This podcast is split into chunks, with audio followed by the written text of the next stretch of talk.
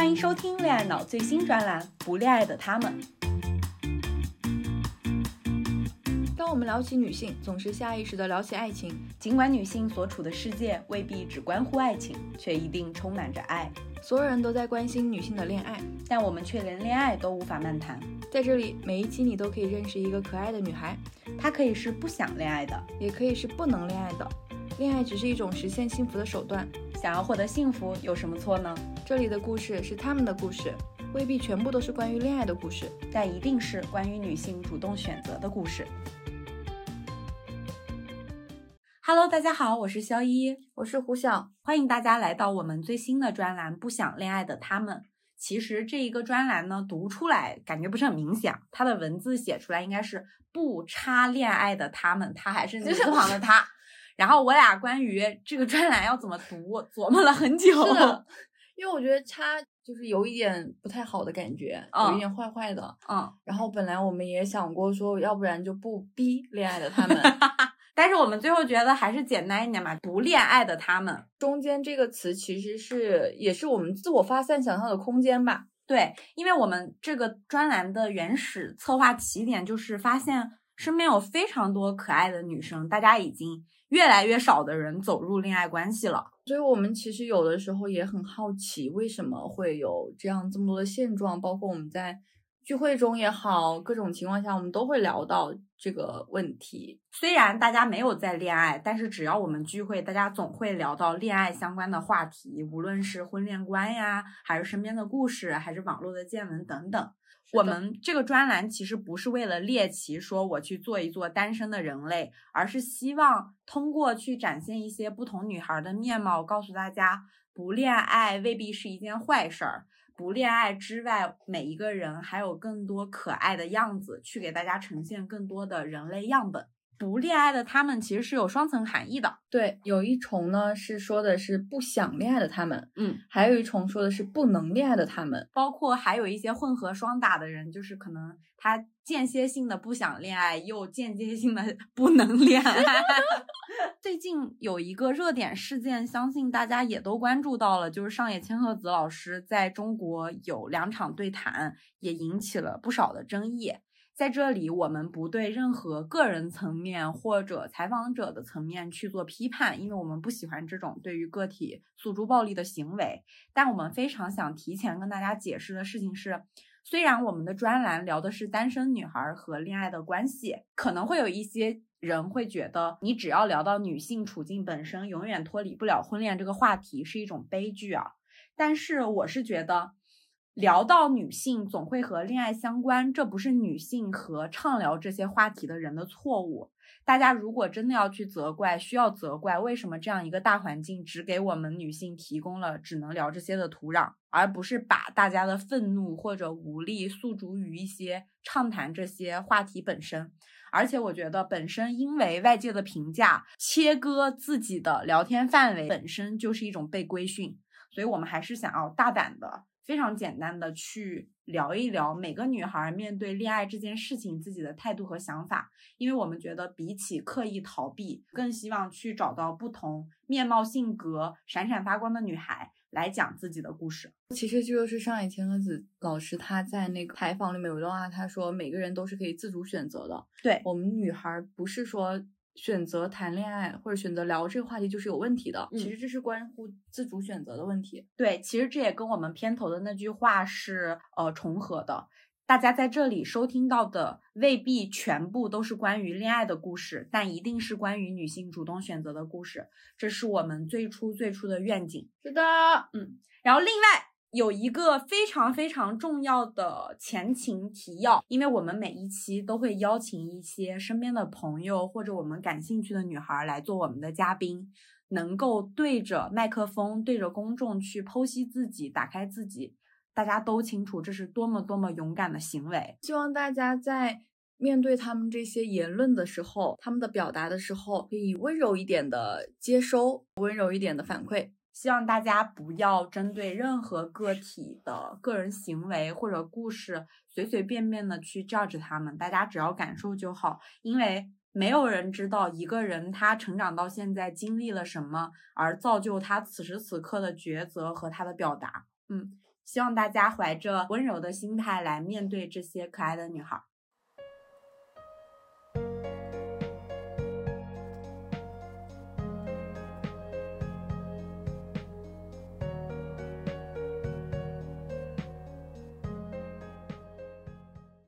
我们本期的嘉宾呢，其实是肖依依的一个好朋友，因为我事先听了一些音频，我觉得是一个是一个一个甜美的感觉，嗯，所以为了打败她，我本期的人设是一个甜美眉。那为了配合胡老师，我这一期的人设是甜美美的朋友。这一次的播客，我们其实是采用了一个类似综艺的录制手法，就是对于每一个嘉宾的采访，是我预先对他们单独进行的采访。胡老师相当于是和大家一起像在观察室一样，听了这些人的音频，然后我们一起来讨论。是的，所以现在我们就开始播放我们的第一则音频吧。大家好，我是 Kiki，今年二十五岁，是犹豫不决的天秤座。我的性取向是异性恋，然后目前从事的行业是医药行业。情感状况是有过一些 date 和暧昧的对象，但是还没有建立过长期稳定的亲密关系。我的婚恋观呢是想谈恋爱，但是对大部分的男性是缺乏信任的。在 Kiki 做完自我介绍以后，我们非常希望有一个开放性的答案，就是关于不能恋爱和不想恋爱，在 Kiki 的心中到底是什么样的含义，以及他觉得自己是属于哪个类别的。我们把这个定义的权利交给了被采访者。我觉得不能恋爱是可能因为一些条件和限制导致有心无力去做这件事，不想恋爱是。你的主观意愿上是不想进入一段亲密关系，我觉得我是不能恋爱的状况。在听了 Kiki 的答案之后，我追问了他，到底是什么阻挡了他觉得自己恋爱的脚步？友情提示：下面的故事关于学术性骚扰，如果让你感到不适，请立即退出收听。但如果你身边有大学生或者有相关学术经验的女生，非常建议你把这期节目转发分享给他们。因为我是去年刚刚研究生毕业，然后开始从事工作。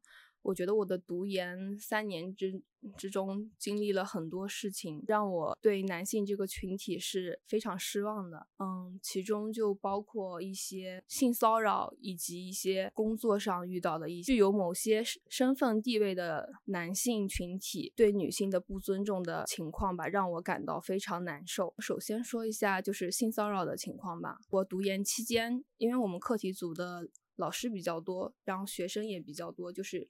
可能有一些，嗯，大三、大四就加入课题组准备保研的本科生，还有一些硕士研究生，以及一些博士和博后。我研一是当年的七月份进组，同课题组里有一个大我十多岁的一个男博士，他就。大概在我研一、研二期间，对我进行一个时间跨度是两年的性骚扰行为。在性骚扰我期间，是会在晚上约我跟他一块出去闲逛，或者是周六周日的时候约我去爬山，或者是去参与一些其他的活动。但是这个博士师兄他是已经结婚，有自己的家庭，并且他还有一个一两岁的女儿。最开始我没有意识到他是对我进行的一个性骚扰的性质，因为我们师门。也经常举行一些，就是可能团建活动呀，大家四五个人一块进行一些交流，包括生活上和学术上的问题，这都是很常见的情况。所以他最开始对我进行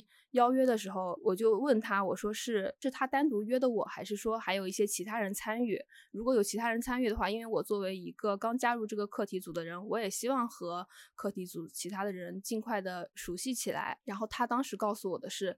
目前只有他跟我，但是可能后续还有人加入进来。我当时就是有隐约意识到不太对。我当时是一个比较天真的一个情况，我觉得他有自己的家庭，然后他又大我这这么多岁，我是觉得他是一个善意的情况。最开始是没有想过他对我有其他的一些非分之想。我的直觉告诉我这件事好像不太对，我就拒绝了他的邀请。然后后面几次我就能够很明显的感受到他是在骚扰我，他。两年之间骚扰我有四五次吧，我觉得让我最膈应的一点是，他有段时间他的微信头像是他一两岁的女儿的照片，他就顶着他女儿的照片，然后来骚扰我，问我要不要晚上跟他一块出去闲逛。这件事让我非常难受，因为我觉得他是自己有女儿的一个情况，他这样对另外一个女生做这种行为，让我感到非常的膈应和难受。我觉得他并不是没有想对我进行下一步的侵害，只是我从来没有给过他机会。他每次邀请我，可能邀请我很多次，我一次都没有接受过他的邀请，每次都是很坚决的拒绝他，导致他没有机会对我进行下一步的侵害。所以我因此也没有觉得他对我的生活造成多大的影响，我只是觉得让我心里很不舒服。但是后来我毕业之后，我之前的一个同学就是联系到我，他发现这个博士师兄在我读研所在的学校毕业之后，他又去了北京某高校开始读博后。然后我这个同学也跟他一块儿去了北京某高校，他发现就是这个人对身边各种女生属于一个广撒网的状况进行一个性骚扰，而且这个时间跨度是很长。因为跟我同级的那个女生，在他大三、大四的时候，这个师兄就已经对他进行性骚扰了。因为我觉得大三、大四的时候，他大概也就是只有十八、十九，他也是一个比较单纯的情况，他就是和那个那个人说清楚，说你以后不要这样对我。那个人也是跟他保证，说我以后不要这样骚扰。他以为这种骚扰行为就停止了。但是等到他到北京某高校之后，才发现他的骚扰行为根本就没有停止，并且范围是比较庞大的。他询问我说，愿不愿意和他一块儿联名举报这个师兄，举报他的骚扰行为。他主动提出他要实名举报，我只是作为一个辅助性的证人，所以我愿意帮助他完成这样一项举报的活动。Kiki 已经是一个对性骚扰非常有敏感度的女生了，在面对师兄的性骚扰的时候，她也选择了自我保护，但忍气吞声。我们很好奇是什么让她敢站出来？到底是同盟女生的出现，还是有别的原因呢？她和我的担忧是一样的，因为我们最开始都没有认识到她的骚扰行为是如此庞大的一个范围，并且她是在她博士期间就对我们进行了一个骚扰。假如说她。博后顺利出战，他大概率是要去到某所高校进行任职。等到那个时候，他是拥有更多权利和地位，能够接触到更多更年轻、更单纯的女生。我们很害怕这种情况。去高校任职之后，他对这些女生会做出什么样的行为，我们是难以预判的。我们很恐惧这件事情。然后当时北京某高校是接到他们的实名举，他跟另外一个。师姐一起举报的，他们两个人实名举报，然后学校接到这个实名举报之后，也是成立了一个调查小组。调查小组大概有三四个人，组长是一个男老师，其中只有一名女老师。取证当时是给我打了一个线上的会议，对我们所有的举报人进行一个录音录像。可是当天来参与的就只有那个调查组的女老师，其他的男老师，包括调查组的组长都没有。来进行参与这件事情，我我个人的理解是，他们觉得这是一件小事，他们觉得不重要，所以他们没有来参与进来。Kiki 因为师兄可能成为高校男老师的权力危机而选择勇敢的站出来，具有讽刺意味的就是他却要面对更加现实主义的高校男老师调查团，仅有一位女老师在切实的调查整件事情的来龙去脉，其他三四位男老师形同虚设。我们在对话的过程中。有大胆的猜测，所有男老师集体消失，是否是因为在他们的心里，这件事没有发生实质性的性侵，只是性骚扰，而性骚扰在无论职场还是校园里被忽视，好像已经成为一种常态。然后取证当天，嗯，基本还是挺顺利的。那个女老师可能在见过这么多证人，很义正言辞，大家都保证能够对自己所说的言论负责之后。他也觉得这个事情可能波及的范围比较广，如果不能够有效处理的话，可能对学校也会造成一定的影响。然后他们就按照一定的流程，对我们取证完之后，再对那个师兄进行一个面谈。我们本以为调查是性骚扰事件的结束，但没想到这可能只是一个新的开始。调查组对这个师兄进行面谈的时候。发生了非常多离谱，并且让我们感觉到难以理解很多事情。调查组对他进行谈话的时候，他完全不承认他对我们进行过骚扰。他解释的理由是说，他这个人很和善。他对所有的人，包括师弟师妹，他都愿意分享他的学术进度，愿意和大家交流他在学术研究中的经验和收获。他毫无保留，他和大家分享，他和大家只是纯粹的师兄师妹的关系，他没有对任何人有非分之想。他认为是他的无私让这些女生误解了他，是这些女生觉得他学术好，觉得他科研成果好，硬贴着他，上赶着去找他，想和他有点什么。师兄跳梁小丑般的表演，其实并没有撼动调查组女老师的心，因为事实的认定非常确凿。但在这个过程里，有一个角色的态度非常值得大家关注。我们很好奇，这一位学术大牛的师兄，他的导师对此是什么态度？因为这个师兄他在北京某高校做博后，他的嗯导师是涉及到两位德高望重的教授。其中一位老师是举报的那个女生，她本科的时候就跟着的那位老师。那位老师他是在在两所高校共同聘用的一个教授，就是他在两所高校都有自己的学生，所以那个女生从她本科的时候就跟着这个老师一起在一直在做科研。在他的心中，这个老师是非常德高望重，并且。他有自己的学术追求，是一个非常纯粹、理想，并且严格要求自己、对学生友善，总之是一位令人崇敬的人。因为这个事情成立调查组之后，很多事情情况就完全不受我们控制。这位老师最后肯定也是知道我们对这个师兄的举报行为，举报的这个女生，她在思量之后，她觉得比起被学校通知，她自己告知能够更体现对这个老师的尊重吧。我们是这样理解的。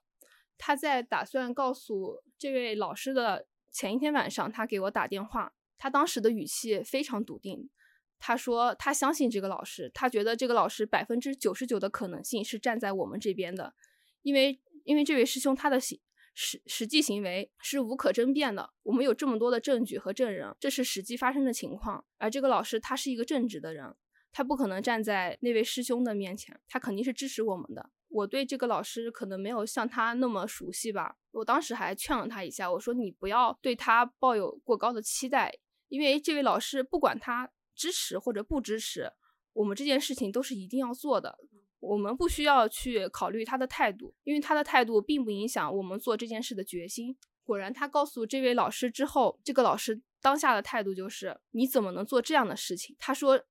那位师兄他手里有非常重要的项目，你这个时候举报他，你就是在害我，害我的项目进行不下去。然后他还指责这个女生说：“我看你挺开朗的，并没有因为他对你的骚扰行为造成任何的伤害呀。而且你怎么能直接举报呢？如果你觉得他做错事情，你应该你开导他，劝慰他，让他不要再做这件事。你直接去举报他，你考虑过后果吗？”你只图你自己一时爽了，我们怎么办？课题组怎么办？我的研究成果又怎么办？他全程是在指责那个女生，他发表的言论简直让我惊叹。假如说一位一位教授他愿意保护自己所有的学生，你可以理解为一种护犊行为，就是一种天然的保护。可是他直接对这位女生说：“你如果搞我其他的学生，我不会管的，我不会插手的。但是你就不应该搞他，他做的项目是无人可以替代的。”你现在去影响他的研究，你就是影响我的研究成果，你就是在害我，你在害整个课题组，你让我们整个课题组因为你损失了很多东西。他全程是在指责这位女生，这个女生当时属于是一个信念崩塌的状况，因为这个老师他真的是非常尊重的一位老师，他没有想过会是这样的一个情况。其实可以从他当时非常笃定的语气告诉我，这个老师百分之九十九会支持我们的时候，你就可以想象出。这个老师在他心中是多么正直、多么高大、多么伟岸的一个形象，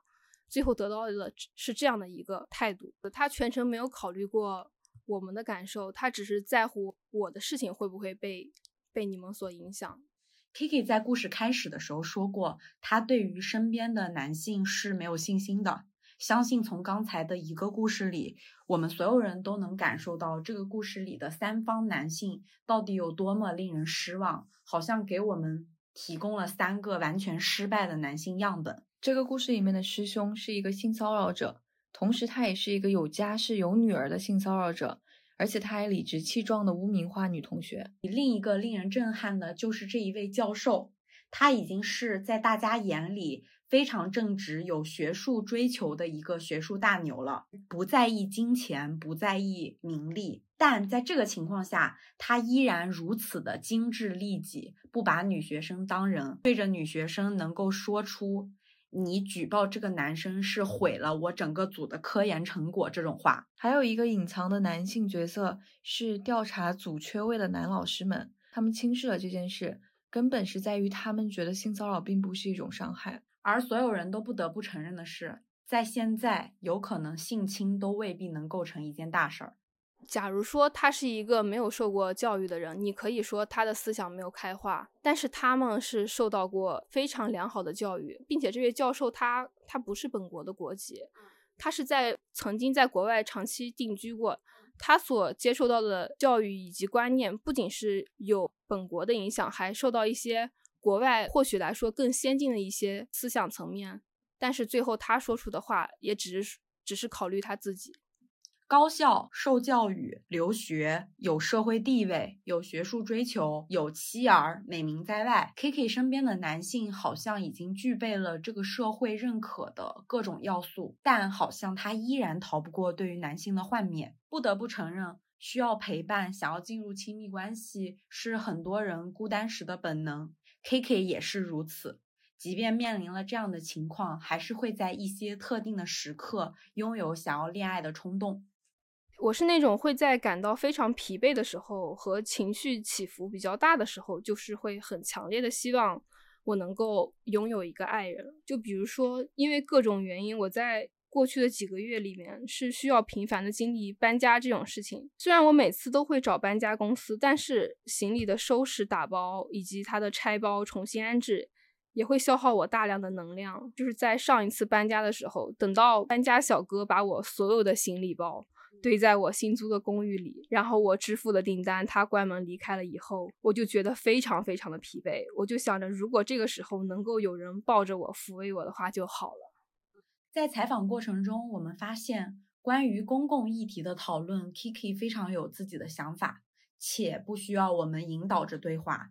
但当我们把问题的角度转向个人的选择、个人的喜好时，Kiki 有了一些状态上明显的不一样，比如多了一些犹豫，比如他会多很多的提问，对于一些问题没有固定的答案。所以接下来的对话我们会保留采访的原声，希望让大家和我们一起真实的去感受 Kiki 的状态。那我换个问题问你，有理想型吗？嗯，理想型的话，我觉得他首先是要爱我，然后其次是他必须得有责任责任感，然后人品好，然后能够给予我足够的情绪价值，在我情绪失控的时候能够安抚我、稳住我。你过去的情感经历里有过这种体验吗？有过，我当时觉得是我我是一个被理解的，我倾我倾诉，然后他理解我，我认为。当时的我是认为是这样的一个情况，但是其实事后复盘的话，我发现他可能只是在利用他的一些技巧，他并不是能够真正的理解我。嗯，那是一段受伤的关系吗？算是吧。嗯，可以分享一些，比如说你过去的情感经历或者故事吗？我觉得我是在情感里，不管是友情还是爱情里，我都是一个比较被动的一个人吧。因为我觉得我本身是一个比较缺乏安全感的人，我很害怕我主动付出没有得到回报，这没有得到回应这件事。我想分享一下我上一次被追求的一个经历，可以吗？可以。嗯，其实我的困境主要来源于我觉得我身边很少有让我觉得很正常的男性。正常男性对我来说是一个稀缺的情况。然后我研二的时候，有一个师兄，他有追求过我。他在追求我的过程中，会让我感觉到我是被尊重的。他是一个正常的男性，虽然说我可能对他没有一些心动或者是喜欢吧，但是他追求我的过程会让我觉得我被正常的对待了。我是那种就是不太能够接收到信号的那种人，嗯，就是。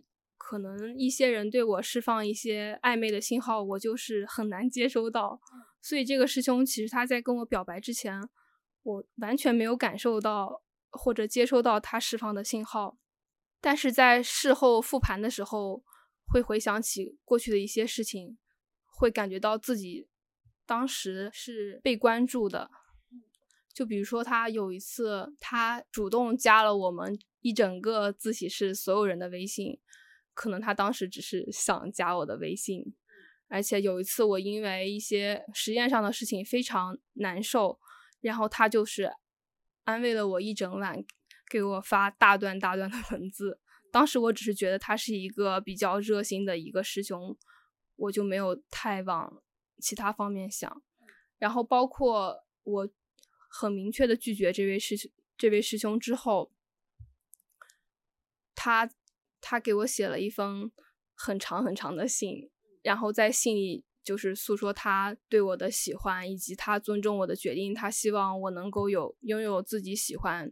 并且一些很好的生活。虽然这封信我是在他写完之后，大概二十多天之后才看到。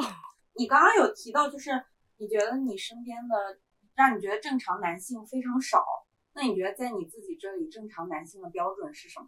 我觉得正常男性他首先是要尊重女性，他不会把女性当做一种物品，总之是平等的看待她、对待她。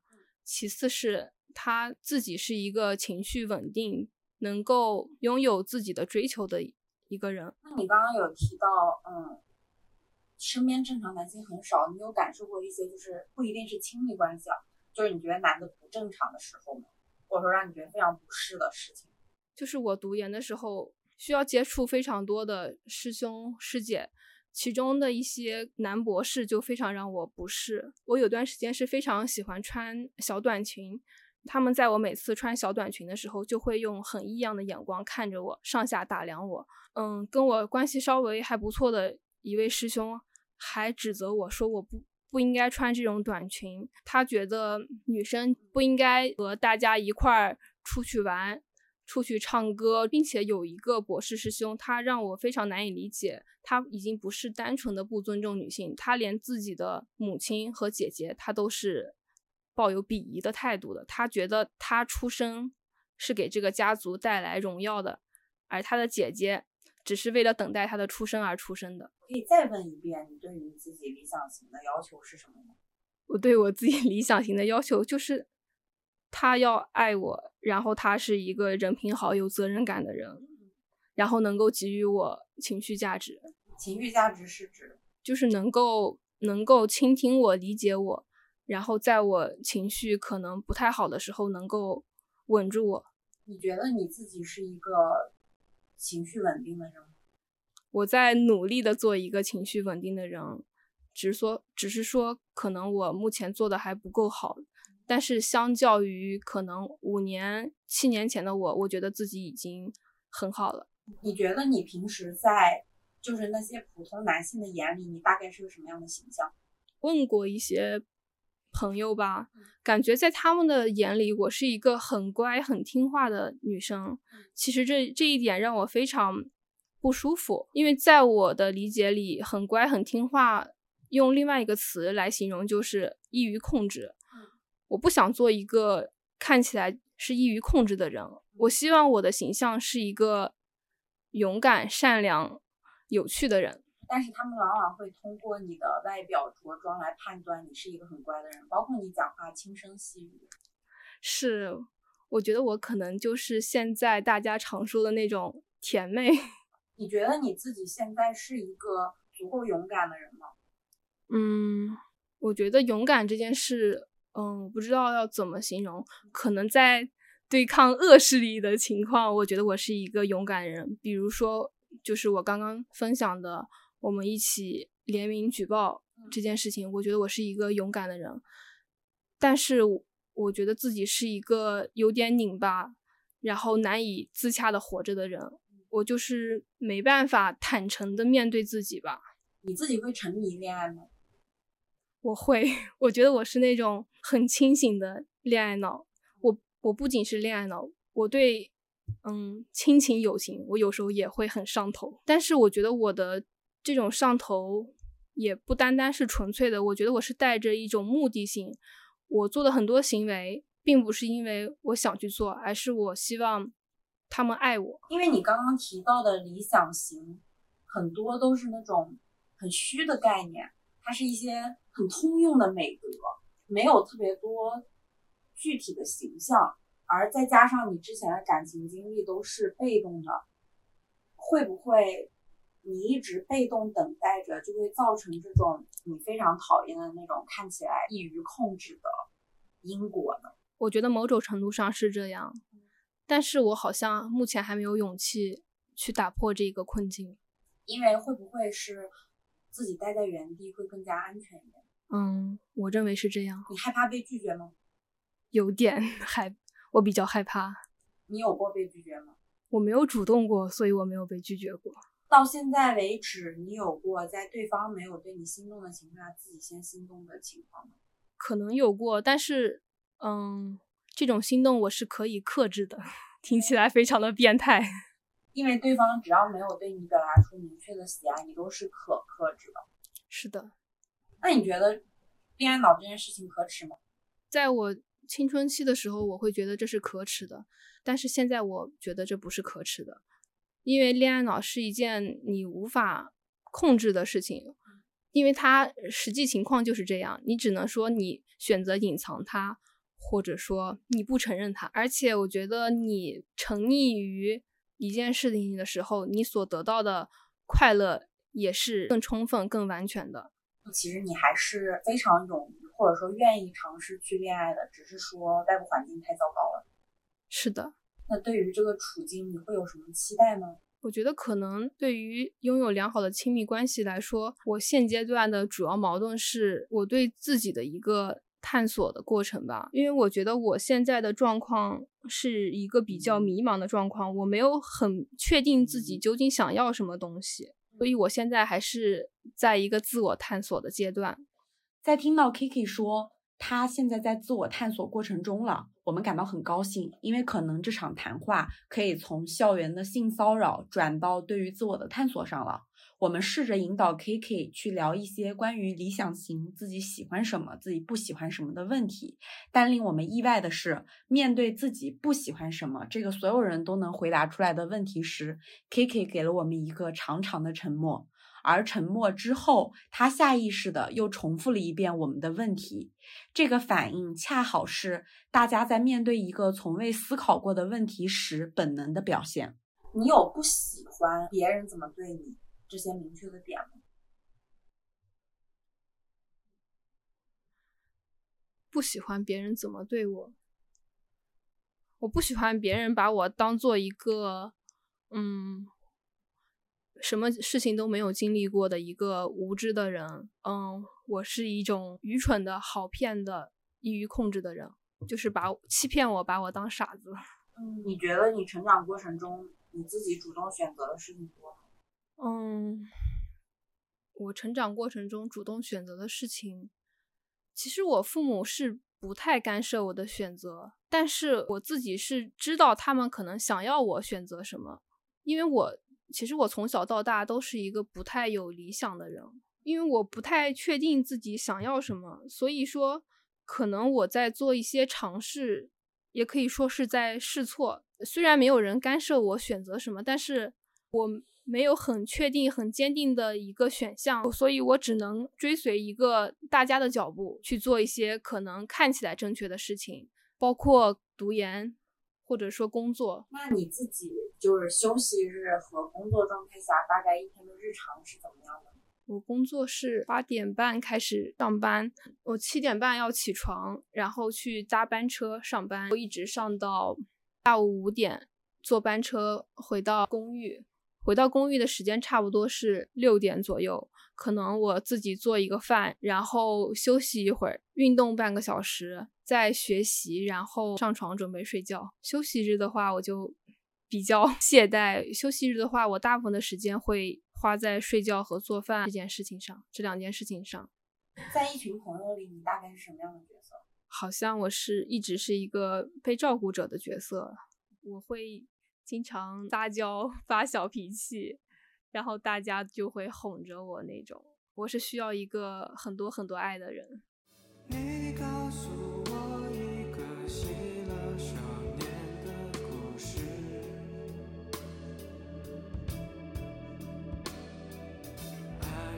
在他身上看到自己的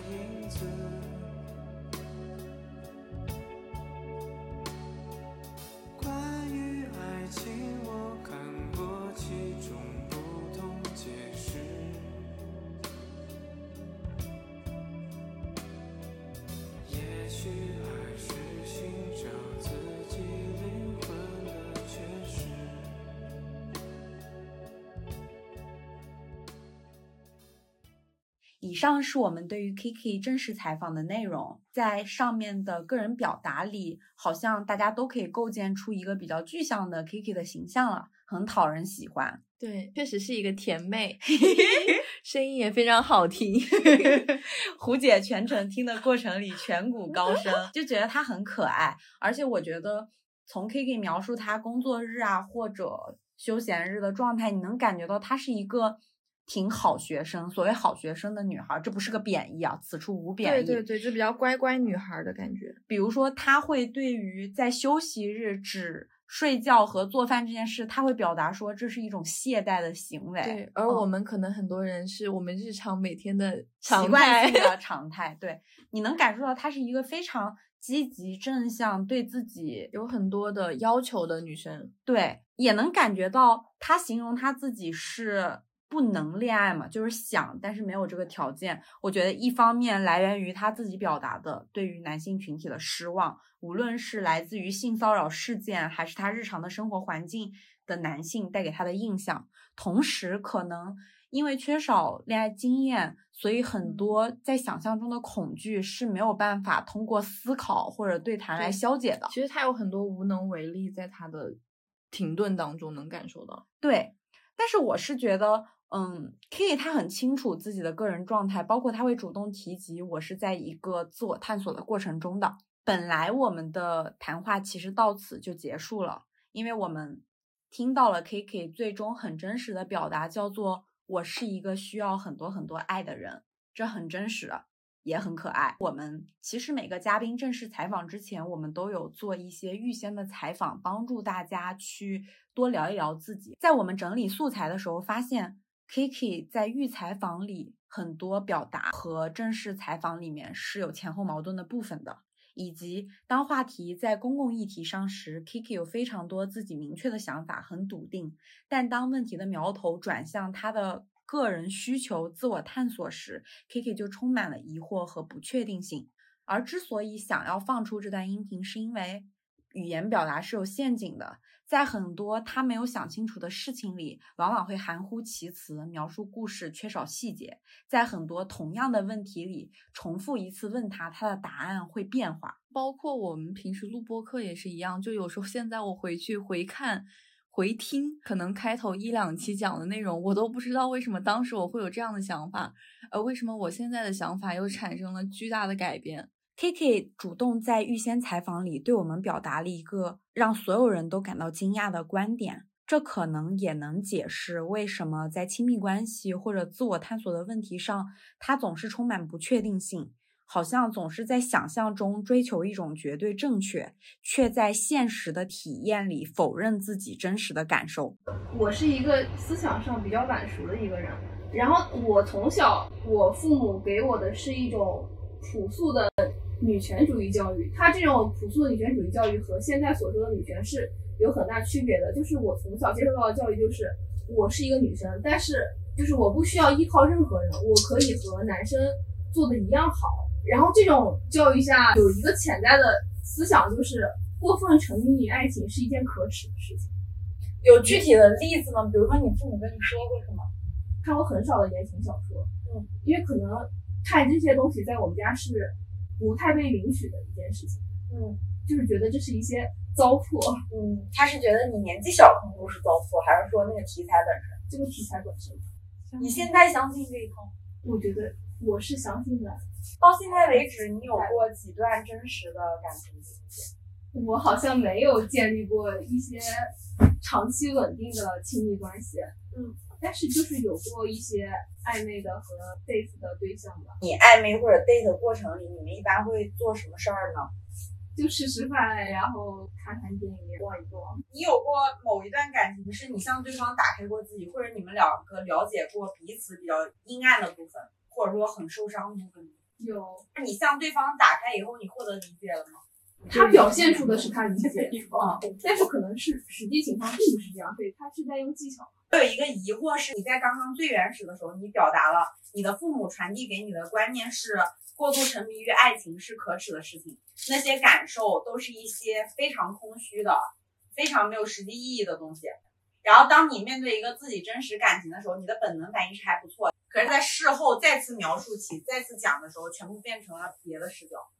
我觉得我是那种我只能单线程的工作，就同一时间段我只能专注于一件事情。嗯，但是我又是一个特别容易上头的人，我对所有的情感都上头，我对友情也会上头。嗯，我沉浸在一段感情里的话，可能我我的情绪是失控的一个状况，没办法专注的做一些事情。嗯，这种感受会让我觉得好也不好，就是你整个人是很快乐的，但是你又影响你的正常的学习，这点就是很糟糕的。不给我回消息或者怎样，我就会很坐立难安，然后就没有办法正常的做其他事情。在那个时候，你会你会自我审视自己吗？或者觉得自己这样是错的？会。比如说一种理想状态下，如果你可以做到，就是你的那个所谓你觉得你自己无法多线程工作这件事情，假设理想状态下能解决，你还愿意尝试一段感情吗？当然，但是我觉得我可能经历过一些事情之后，我的心态其实和当时不太一样。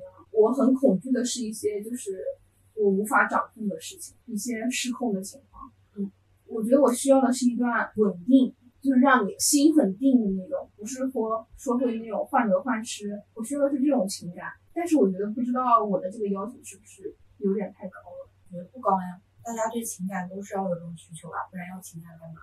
因为就像其实我跟我的朋友的话，有些很多小的事情就是想分享给他，我就会给他。发微信可能发个十几条、二十条，然后他没有回我消息，我也不会有所影响我给他继续发的这个热情。嗯，因为我知道他看到我的消息他会回我，或者说他不回我也没有关系，因为我只是想分享这件事情。嗯，我觉得这种状况对我来说是一个很好的状态。如果我谈恋爱的话，我就是希望我是这种情况。哎，我我问一个别的问题，你的理想型是什么样的？这就是一个脑洞世界，你想要的那个人就会出现在你身边。你觉得他应该是个什么样的人？首先他得爱我，嗯，然后他是得是有责任心，能够在别人针对我的时候能够很坚定的站在我这里，然后是一个情绪稳定的。我觉得我对物质上的要求没有特别高，但是我觉得他需要给我一些情绪价值，比如在我可能情绪会失控的时候，能够稳住你，稳住我。然后在我特别难过的时候，可以劝慰我。你刚刚说的这些理想型的状态，如果一个身边的朋友能做到，你觉得你还需要亲密关系？其实是不太需要，但是，嗯，怎么说呢？假如说我的朋友，我不知道他未来会不会说，可能他进入一段感情，或者说怎么样，这是一个不稳定的因素对我来说。他如果进入一段感情，或者是他有别的朋友，那可能他没有办法提供给我这些价值。你知道我听起来有一个什么感觉？就是你想要一个伴侣，他是你的保护伞，他能帮你弥补你现在控制不了自己的那些部分。是，而且这个人得是一个一对一的。希望你死后，我们每个人记得你三点是你是个哪三点的人？我善良，我勇敢，我有趣。你希望这有一群人围在你身边，那一群人是什么样的人？这个问题很重的，因为跟刚才那个恋爱的问题是一样的。就是能够理解我的价值，然后并且尊重我、喜爱我。我需要被爱，我需要被偏爱。你喜欢你自己吗？可能不够喜欢吧。如果没有这些人爱你，你喜欢你自己吗？我在试图喜欢我自己，但是很多时候我没那么喜欢我自己。说出自己三个优点，好难呀。是谁在看看着即兴的我们？是谁笑了笑得并不太天真？是谁穿上了欲望的颜色？是谁又恨？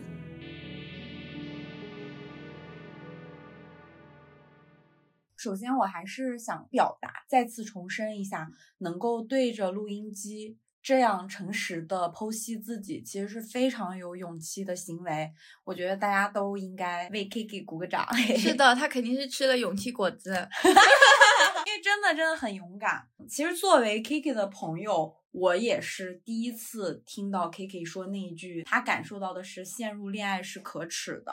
我记得他不是之前在那个正式的采访里，他有说过他是一个清醒的恋爱脑，对不对？嗯，对，Kiki 其实是有一个非常明确的前后矛盾的点的。在正式采访里，我有问过他这个问题：你觉得恋爱脑这件事情可耻吗？他当时的答案是在他青春期的时候，他觉得这是可耻的，但是现在自己觉得这不是可耻的。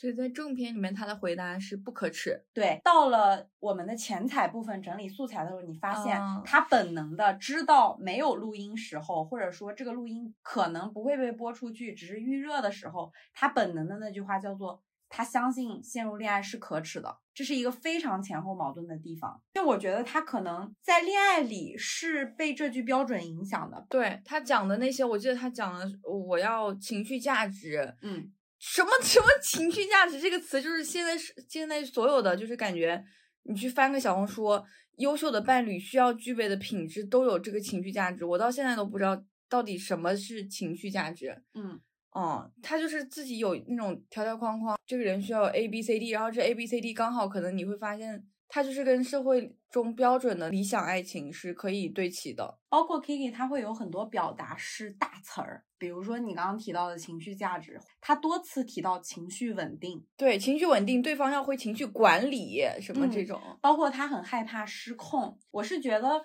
呃，他在其他问题的表达里，好像是在概念和想象中追求一种绝对的正确，却在现实生活里去否认自己最真实、最本能的感受。对，我觉得也可能是受限于他没有个人的经验，所以嗯他只能停留在想象层面。嗯然后他在不断的通过跟自我的对话中去找一个正确的答案。嗯就是一个优秀的人应该是怎么样的，嗯一个优质的恋爱在世俗眼中应该是怎么样的，嗯有一个很正确、很完整的恋爱观又应该是什么样子。是的，Kiki 还有很多前后矛盾的地方。我有两个印象非常深的点。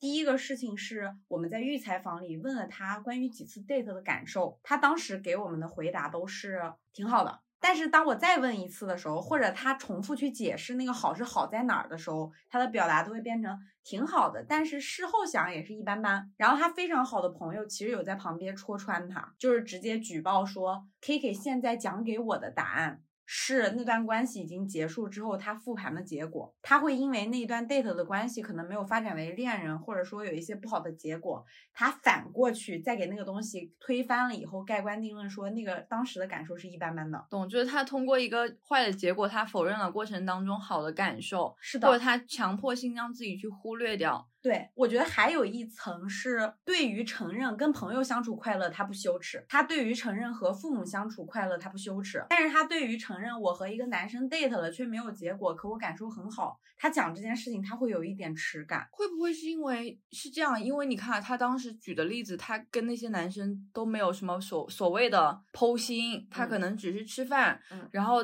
这件事情在大家看看起来可能就是所谓的，也不能说是假性亲密，但是你可能所谓的是那种所谓的酒肉情侣或者怎么样，你就是做了一些肤浅的事情，嗯他会不会觉得这些事情带来的美好感受是让他觉得羞耻的？嗯，我觉得有可能，因为我非常印象深刻。我问他，你和你的 date 对象一般会去做什么？他的回答是也没什么，就是吃吃饭、逛逛嗯街、见见面、看看电影儿。他对这些事情是非常希望轻飘飘的从嘴里把它讲出来的。可能他当时的感受也是很好的。是的，但是在事后他向别人转述的时候，他是很难承认那个快乐的正当性的，不管那个理由是我们猜测的肤浅也好，或者说一种耻感也好，嗯，或者是一种结果论也好。刚刚说还有第二点嘛，我印象也非常深，我记不住是预采访还是正式采访了，有一个问题至少提了两次以上，我问他，你觉得你在一段关系里需要的是什么，或者说你感受到的是什么？他都回答他在一段关系里需要的是被理解，而且他也说他在当时的关系里感受到了被对方的理解，但是事后他会说那不是理解，有可能是一种技巧。我觉得这个也是一种结果论反向验证的，可能当时的结果都不是非常好，所以在 Kiki 的表达里，他会说他当时感受到了被理解，但后来都发现那不是理解，是一种技巧。我觉得。就是可能那几段关系的结果都没有非常美满，或者说达到他心里觉得好的结果，在事后他没有办法去辨别当时他感受到的那种深深的被理解是真还是假，而且他其实挺沮丧这件事情的。所以相当于他现在做的，比如说这种结论，他自己推翻自己，是因为他要给自己寻求一个自我安慰，嗯不然这件事情就不合理。比如说设身处地是，如果他当时真的理解了我，那我们为什么没有让这段关系继续走向更深一步，嗯而无疾而终了？说说到底，他是不是还是在纠结是坏的结果导致了他的影响呢？我是觉得 Kiki 整个呈现的状态是因为他在自我责备，责怪自己吗？嗯，责怪自己不够好吗？不是，我觉得他在责备自己为什么总是这么易于控制，总是遇到坏的人。懂了，所以他会觉得对方在骗他，因为对方觉得他好控制，然后对方才会骗他。他会把那些感受到的被理解都当做技巧，但我不相信，就算对方是个骗子，他也不嗯可能所有的理解都是技巧，懂，因为不懂的时候，技巧就是无效的。但是确实从他的角度上来讲，只有这样想，所有东西才会合理化，然后所以他会对这个东西非常的敏感。。还有一个，我作为他的好朋友，我印象非常深刻的点，他在回答理想型的时候，问题和另外一个问题的答案是一样的。另外一个问题叫做，在他死之后，他希望他的墓志铭上别人怎么评价他。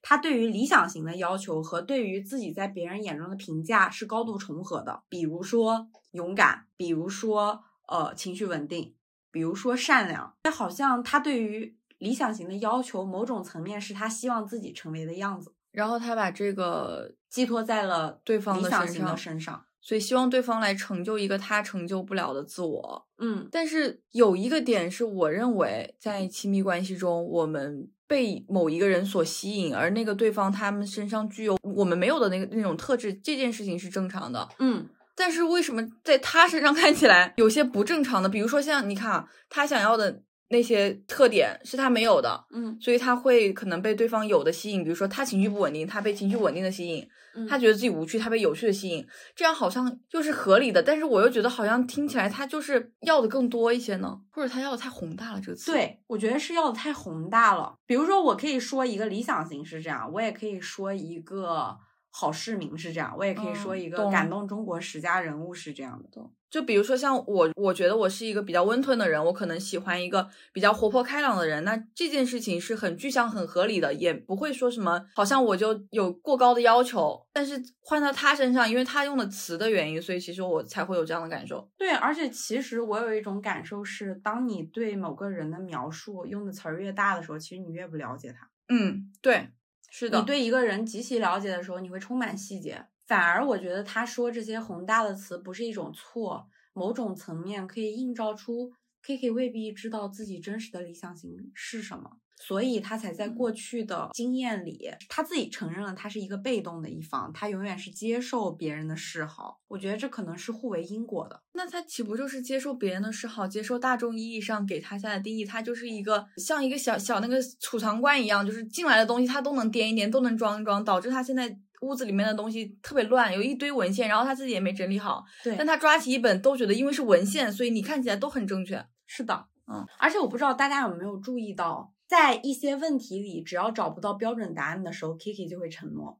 啊，就是还是说到我们刚刚那个点，你听自己说话就像照镜子一样。对，因为我作为采访者，我会很第三方视角，我会故意在一些他回答的很宏观、很宽泛的问题上，有一点冒犯性的再进一步，然后他就会顿住。对他会卡住。包括我们故意 highlight 出来的那长长的沉默，他对于自己不喜欢什么这件事，他没有办法立刻给答案，所以更多时候他是一个接收者嘛。我操，全部串起来了，接收者、被动，然后长长的沉默。其实无声的表达也是一种直观的表达。是的，然后我其实很想为 Kiki 说一句话是，嗯，也许他今天表达的真实有很多是现阶段 Kiki 的无力或者说自我探索，但人是经验主义的动物，你确实只能在你自己的固有经验里去寻找你的答案，不然的话，你就只能在概念和定义中去想象。完，我现在特别，我现在特别替 Kiki 着急，因为因为其实说到这个东西，又归根到底是，我觉得这个词虽然虽然没有贬义，它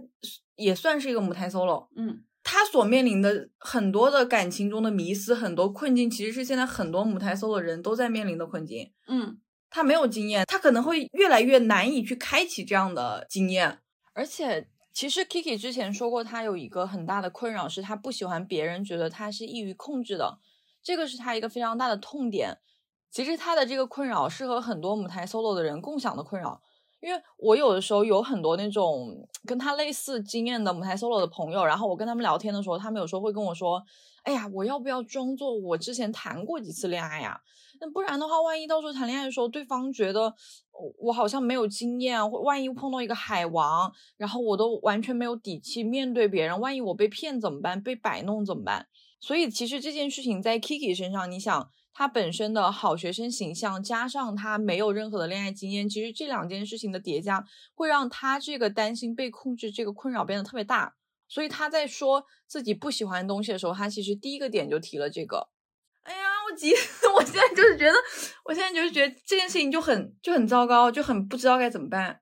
就是你你说有时候我回忆过往。我总觉得自己，哎呀，痛啊痛啊，也有些不好的经历，包括说可能我们都有被出轨或者怎么样的，你想起来也很难过。但是好像这些难过，它是一个必经的，就是我们有我们的难过，Kiki 有 Kiki 的难过。是的，嗯，我就想到上海千鹤子《始于极限》有一段话，我觉得非常适合概括你刚才的感受，包括 Kiki 的例子。呃，我们不是在说哪一种生活方式更加正确啊，一些保命。嗯，那句话的原话是。我至今相信，恋爱是谈了比不谈好，因为在恋爱的游戏场上，人能够深入学习自己和他人。恋爱会帮助我们了解自己的欲望、嫉妒、控制欲、利己心、宽容和超脱。恋爱是斗争的平台，你要夺取对方的自我，并放弃自己的自我。又要鼓励大家放弃自我了，快去看《爱欲之死》。只是只是分享，我觉得这段话非常适合此情此景。其实聊了很多了，我不知道大家在听整段录音的过程里会不会有一个感受。Kiki 他性格有非常多的小细节，他讲话非常的谨慎，很委婉，包括他在讲话的过程里有非常非常多的停顿和思考。他是一个怕自己随便给别人盖棺定论的人，对，听起来他非常的严谨，对，而且没有那么多的冒犯感。嗯嗯。我就想到另外一件事儿啊，可能跟今天的话题无关，也可能有关。过去总有人说男性好像在公开场合演讲比女性更有自信，我觉得这不是因为真的说男性比女性强，而是女性在很多哪怕关于自身生命经验非常有把握的话上，也很抗拒去说一些盖棺定论的话。这某种层面是一种谦卑，却被人理解为懦弱。虽然 Kiki 的故事。让人最受冲击的部分，可能是他在校园性骚扰这方面的感受和那些让我们觉得不足为道的男性角色。但我觉得很多关于女性的叙事，我们到最后的落脚点，那个主角一定得是女孩本身，不要通通的粗暴的落到对于男性本位的讨论上。就是不要只总说男的不行，对，不要总去聊男的不行。我觉得比起这个议题更有建设性的是，我们作为女生，我们想要什么？对，还是一个自主的选择。对，即便 Kiki 关于不能恋爱的很多原因都是基于对于男性群体的失望，这依然不影响我们去探索自己需求的道路，而这个道路依然很漫长。说白了，就是对于亲密关系的需求，对于陪伴，对于爱的需求，大家不需要否认它的正当性，继续去寻找。但与此同时，我们可以把对于亲密关系的需求，只当做人生版图的小小一块儿，去寻找更多让你觉得快乐、让你觉得有满足感的。事情就像上野老师说的那一句话一样，重要的是不糊弄。好的，所以我们这一期到这里就结束了。这是我们专栏的第一期。如果大家听完这期专栏有很多的想法，欢迎大家在评论区跟我们互动。同时，大家如果有想要分享的个人故事，欢迎大家在微博跟我们私信留言。我们下期再见，下期再见，拜拜。When I was just a little girl, I asked my mother, What will I be? Will I be pretty? Will I be rich? Here's what she said to me. Que sera, sera. Whatever will be, will be. The future's not ours to see. Que sera, sera. What will be will be?